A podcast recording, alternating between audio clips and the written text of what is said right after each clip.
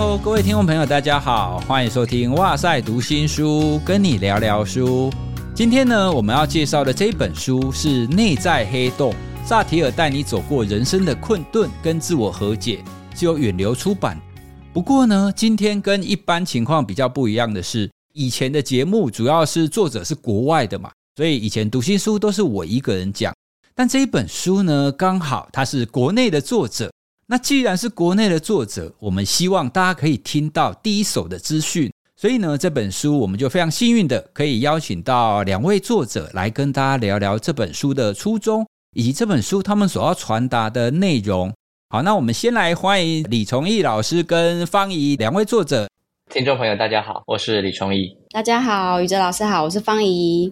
我在读这本书的初稿的时候，其实蛮有趣的。因为它的内容呢，就很像是有一位女孩，她可能有一些关于人生、关于生活上面的问题，然后她就写了一封信，去描述她的各种生活当中的一些想法跟一些难题，然后呢，再由崇义老师来回答。这样一来一往读起来呢，会觉得说，哎，格外的有人味哦，就是你会进入他们所描述的各种状况当中。那我想要先请教的是，当时关于这种写作的方式是怎么发想的呢？其实一开始呢，方怡是我们在长耳兔的工作伙伴，然后我跟方怡一起合作了很多年了。我知道他一直都有在写作，文笔也很好。然后在不经意之间呢，方怡也曾经问过我几个问题。他的那些问题啊，其实很多时候跟课堂上或者是有一些人会私讯来粉专问我的问题，有一些会雷同。就有一个发想，就想说，哎，方怡，你的这个文笔不错，笔触又蛮诙谐幽默的。其实我在想的就是，能不能跳脱以前的这种框架，不要是单人视角来写，它变成是一种书信的样貌。我们在这里面讨论了一会儿，就是他来想这个题目。所以这本书大概有两个部分哈，一个就是他作为发问者，让他来代替很多的不同的个案、不同的故事的人物来做提问。那我透过一个回应的方式来做解答，心里面设想的有几个东西。第一个就是我们以前还没有电子邮件这么流行的时候，都是用书信嘛。以前我们还流行交笔友。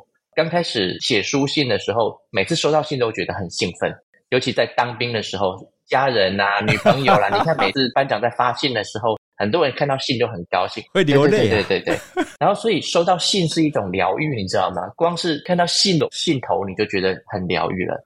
再来打开信的那一刹那，看到家人的字或者是亲朋好友的字，有的时候就有触动。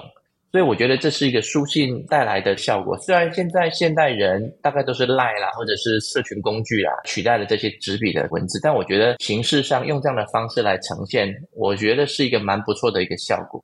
那另外一个是，如果有一个人可以扮演一个像是深夜里的苏格拉底啦，或者是说有一个智者在你旁边的那种样貌的话，它也是一个很好的一个陪伴的过程。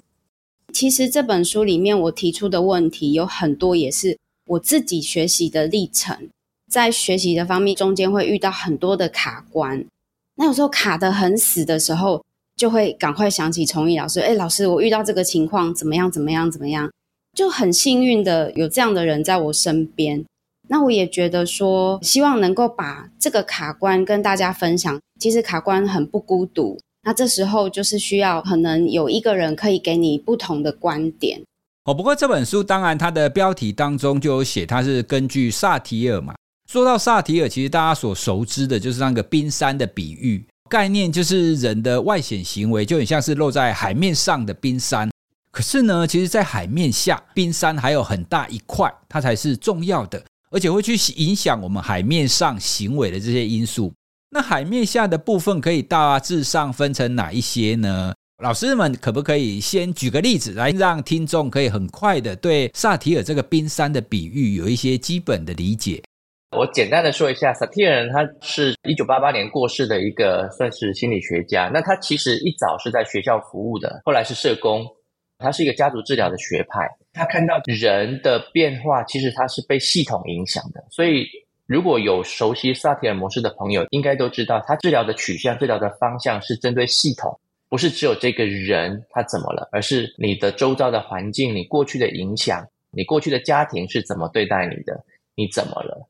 那刚刚宇哲老师提到的冰山，简单的说，我们都知道那个冰山是十分之一在水平面上，十分之九在水平面下。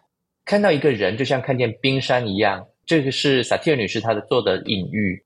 那如果我们看见水平面上的那十分之一，就要来评断一个人、批判，或者是想要来指点他，其实我们忽略了更大的一个区块，就是那十分之九水面下的部分。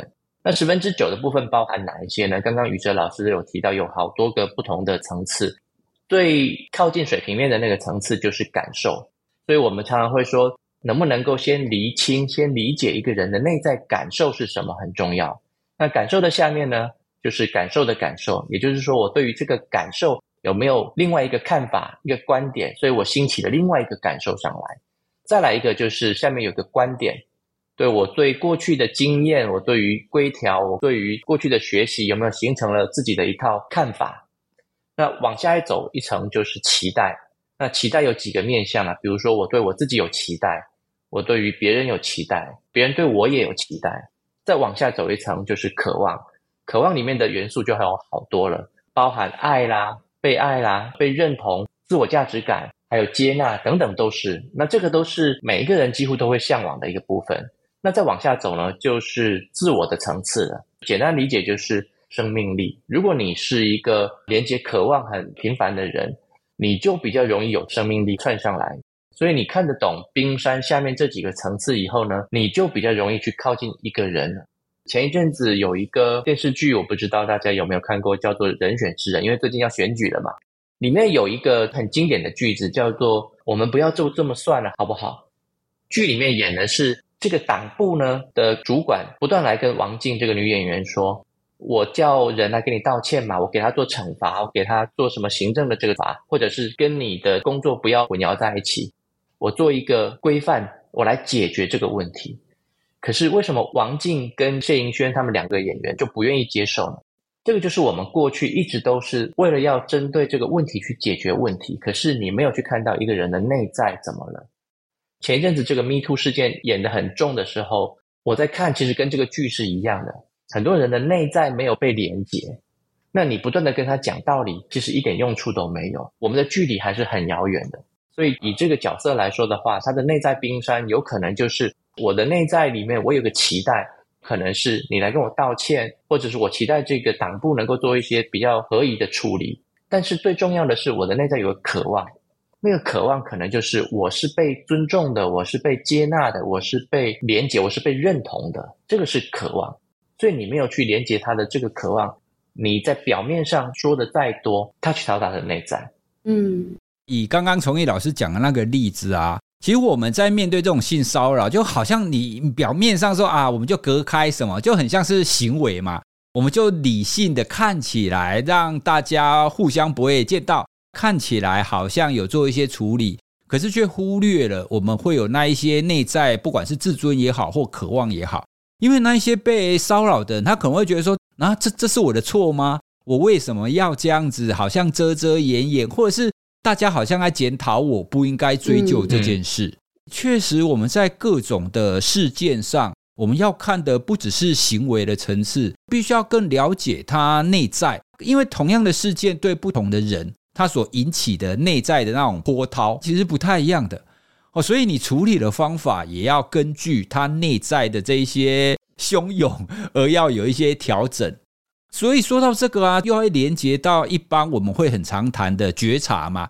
哦，因为你要了解你冰山底下的这些项目，包含是你的期待啦，包含是你的感受啦，然后你的渴望啊，这都跟我们一直在谈的自我觉察有关系。哦，不过呢，今天想要跟两位谈的主题，因为这本书里面呢，啊，我有看到有其中一章很有意思，那一章里面就讲说，可不可以不要叫我再自我觉察了？因为几乎所有的在谈心理学，或者是我们在疗愈他人跟疗愈自己，我们都一定要把自我觉察当成是一个开始。因为你没有觉察，你就很难去深入你自己的内心的状况。但是这个章节又刚好是说不要再自我觉察了。嘿，我觉得这个观点很有意思。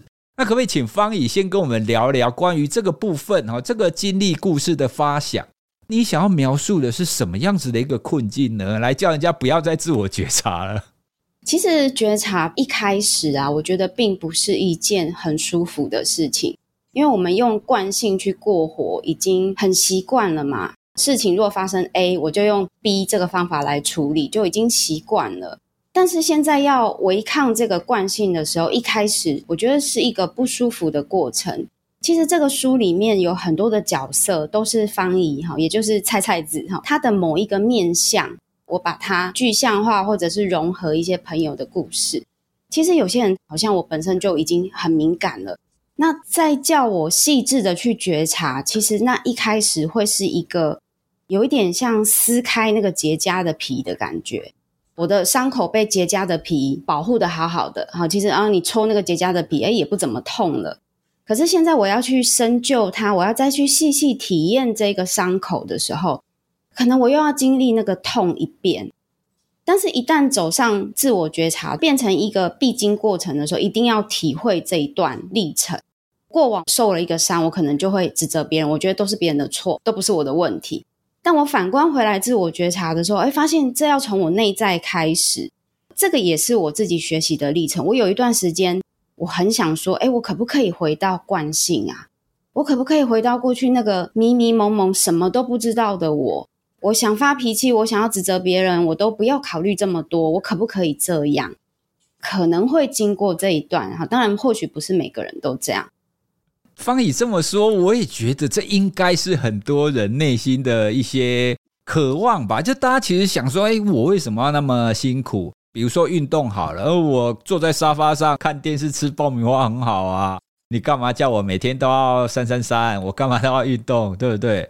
可是呢，其实我觉得这个问题对每一个心理学者来讲，它不是那么好回答。如果把刚刚那个情况化约成一个问题来问崇义老师，好，那这个问题就是：我为什么那么辛苦自我觉察呢？如果我跟着我自己的惯性，我也过得好好的，那我一定要自我觉察吗？或者是我现在的伤痛，我可不可以不要去挖我内心的伤口？我用其他的方式也可以好。我很有钱啊，我很有其他的方式啊，我一定要用这种自我觉察的方式来让我好一点吗？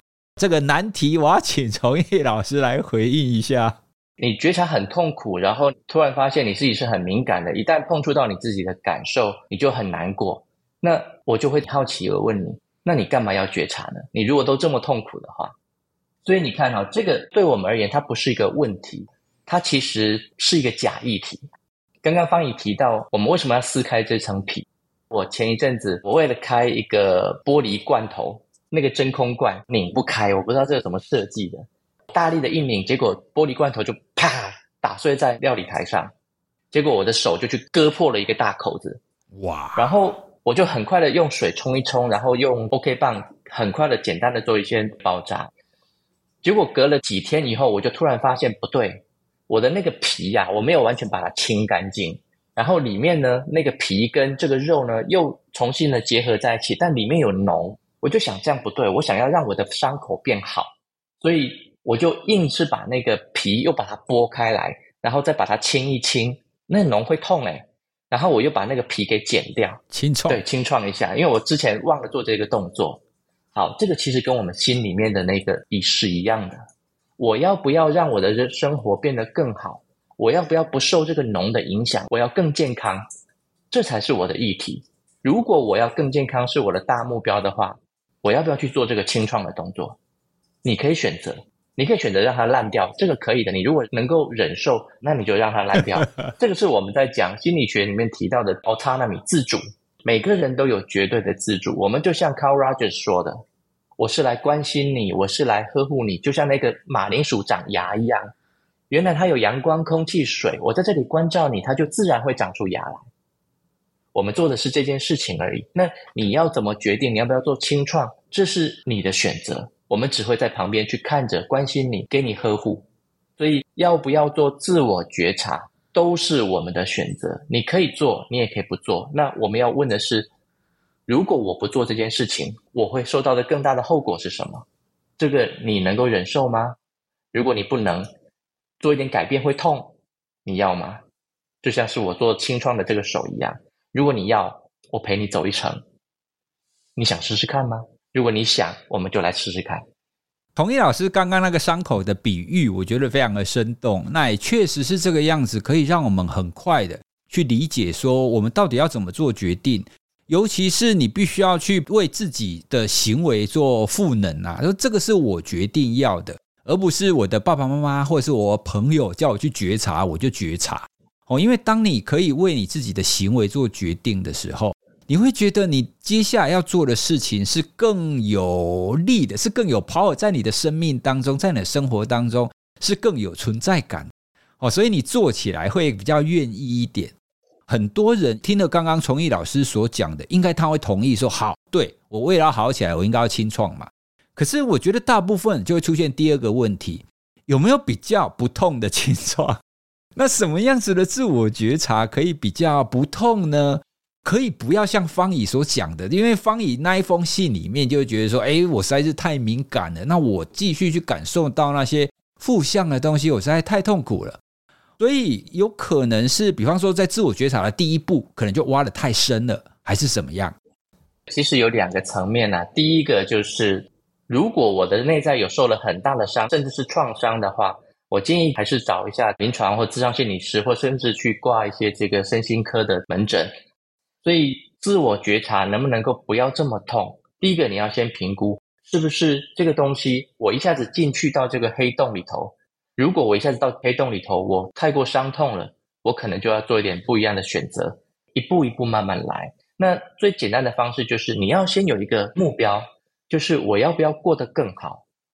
我记得有一次我去做一个工作坊，有一个学员他说：“我干嘛要感觉？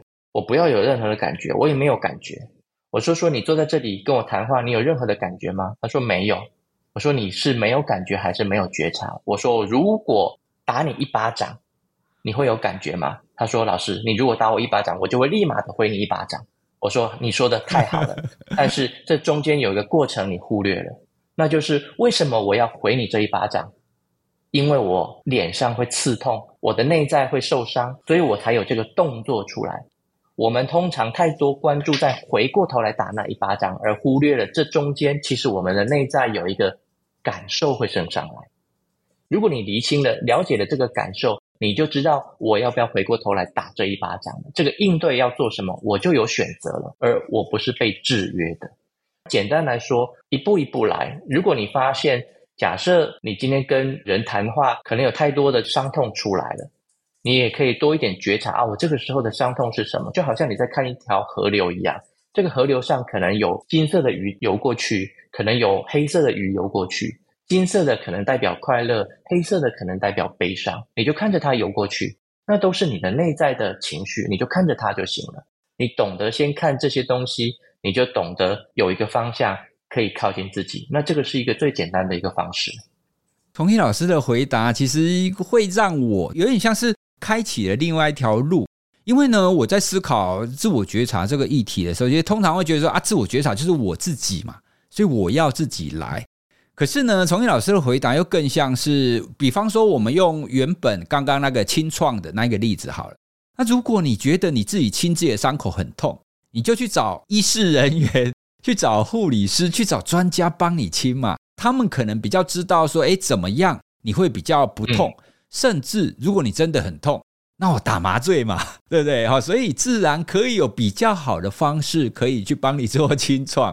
好，那刚刚崇义老师所提到的那些心理专业人员，哈，临床心理师或智商心理师，其实他们的工作就类似是这个样子。他们可以提供一个安全的环境，他们有比较专业的一个方法，然后让你可以去挖掘你自己的内心，而不要那么痛。这个确实是我在提那个问题的时候没有想到，因为我也是陷入一个很直线的思维啊，就是自我觉察就是我自己啊。可是真的，你如果真的自己觉察很痛的话，让专业的来 哦，因为啊，刚刚我们是说，呃，他可能是太敏感了，或者是他觉得自我觉察很痛，所以不做。可是呢，崇义老师刚刚要提到了另外一个例子，就是我没有觉察，就是我钝感。这好像就会变成是另外一个极端，他就觉得什么东西都没感觉。崇义老师又稍微跟我们说明了一下，诶，你应该要可以从自己的生活当中可以慢慢开启有一些感受。那你可不可以再给我们一些比较简易的练习呢？有没有生活上的哪一些情境，或者是哪一些例子？我本来很钝感，没有在觉察的人哈，我开始在帮自己做觉察呢。透过几个简单的核心步骤，看见、承认、允许、接纳。简单来说就是 S A G E 哈，就 S 就是看见，第二个就是承认 Acknowledge，第三个就是 Granted 允许它，第四个就是 Embrace it 接纳它。每天如果可以提醒自己，那你如果是有那个智慧型手表，一个小时提醒你一次也挺好的。设好小闹钟，然后每天呢，它响的时候你就提醒自己，我做一个深呼吸。一开始的时候，你可以找一个情绪清单来，把这些情绪词呢，你大概都能够不用说熟读了，就是你大概都知道有哪些情绪词，你去把自己的感受去配对一下。好比说，我今天在开车的时候要上班，快迟到了，等在红绿灯前面，这个时候我就可以提醒自己做一点深呼吸，然后去感觉一下，你这个时候坐在驾驶座后面的我。有没有感觉到急躁啊？有没有感觉到慌张啊、焦虑啊、害怕呀、等等的？感觉的越多，就表示你能够厘清更多的内在感受。它就等于说，我开始跟自己更靠近了一点点。那很多人说我不要觉察，我没有感觉，这个是我们制约的反应。人不会没有感觉，除非像刚刚宇哲老师说的，你除非去打麻醉，或者是你人死亡了，才不会有感觉。否则人一定有感受的，而且要记住啊，当我们今天去触碰到热水的时候，你手会烫伤，烫也是一种外在的感受。那你会说这个感受是对你是好的还是不好的呢？嗯。所有的感受都是来服务我们的，所以我们要懂得运用这些感受。外面的感官它也是来服务我们的，内在的也是一样的。否则你不需要有痛感，不需要有悲伤感，不需要有绝望、失落感。它都是来服务我们的。那既然是来服务我们的，我们怎么不好好亲近他一下，让他为我们服务呢？所以，我们应该要用这样子的一个想法去看待我们生活当中的那一些行为或事件。诶，其实觉察就是确实是从我们生活当中每一件事开始了。就像崇义老师刚刚讲的，或许最简单的方法是，你在面对一个情绪或情感的时候，你有没有比较细致的词可以去描绘它？哦，比方说，同样是正向的感受，它是快乐吗？还是愉悦吗？还是喜悦呢？你会选择用不同的词去描述不同的情况，那就代表你的感觉是有差异的嘛。那所以，如果我们可以慢慢的从更多的这种，不管是情感也好，或者是行为也好，我们可以去更细致的描述这件事情的话，那其实就是我们的自我觉察越来越好了。我自己其实也偶尔会在做这样子的训练啦，因为总总是要觉得说，嗯，我自己的感受哦，它到底现在是在哪个程度？方毅，你身为就是一直在写信问老师的人，读了崇义老师的回信，你会有什么感觉呢？或是你有增加你自己什么样子的启发吗？每次老师的回答都让我看到说，哎，原来我的路不是只有这一条。当陷入一些生活的困难啊，我觉得好像有一个名词叫隧道视觉嘛，就会觉得，哎，我好像只有这一条路。有时候蛮吊诡的是，当你学习了一些方法以后，这些东西偶尔会变成某一个框架，它会变成说，哎，我学习了，那我怎么还会掉进泥沼里？就是比没学习还要更糟，怎么会爬不出来？那老师的回答就是。当知道了这么多个方法以后，我就觉得我的弹性变多了。原本我觉得我的选择只有一个，但读了老师的回信之后，我会知道说，哦，原来我为什么会做这个选择，一定是这个选择背后有我要的东西，也就是可能是我的期待或是渴望。那我如果走别的选择，那个后果是我可以负责的吗？我就更多弹性了，生活里面。如果有更多的弹性的话，我觉得那个自由度是会比较高的。我会知道哦，原来我不只是这样。方怡的回答我也非常有感，因为有的时候我们在钻牛角尖，或是觉得我们好像无路可走的时候，其实通常是我们只看到一条路，或是我们好像只限定我们自己只能看这个方向。可是这个时候，如果有人可以叮就告诉我，哎，其实不一定啊，你还有另外一条路。或是你可以有其他的想法，其实常常就会有一种顿悟的感觉，会觉得诶，我干嘛硬要僵在这里呢？我干嘛一定要这个样子？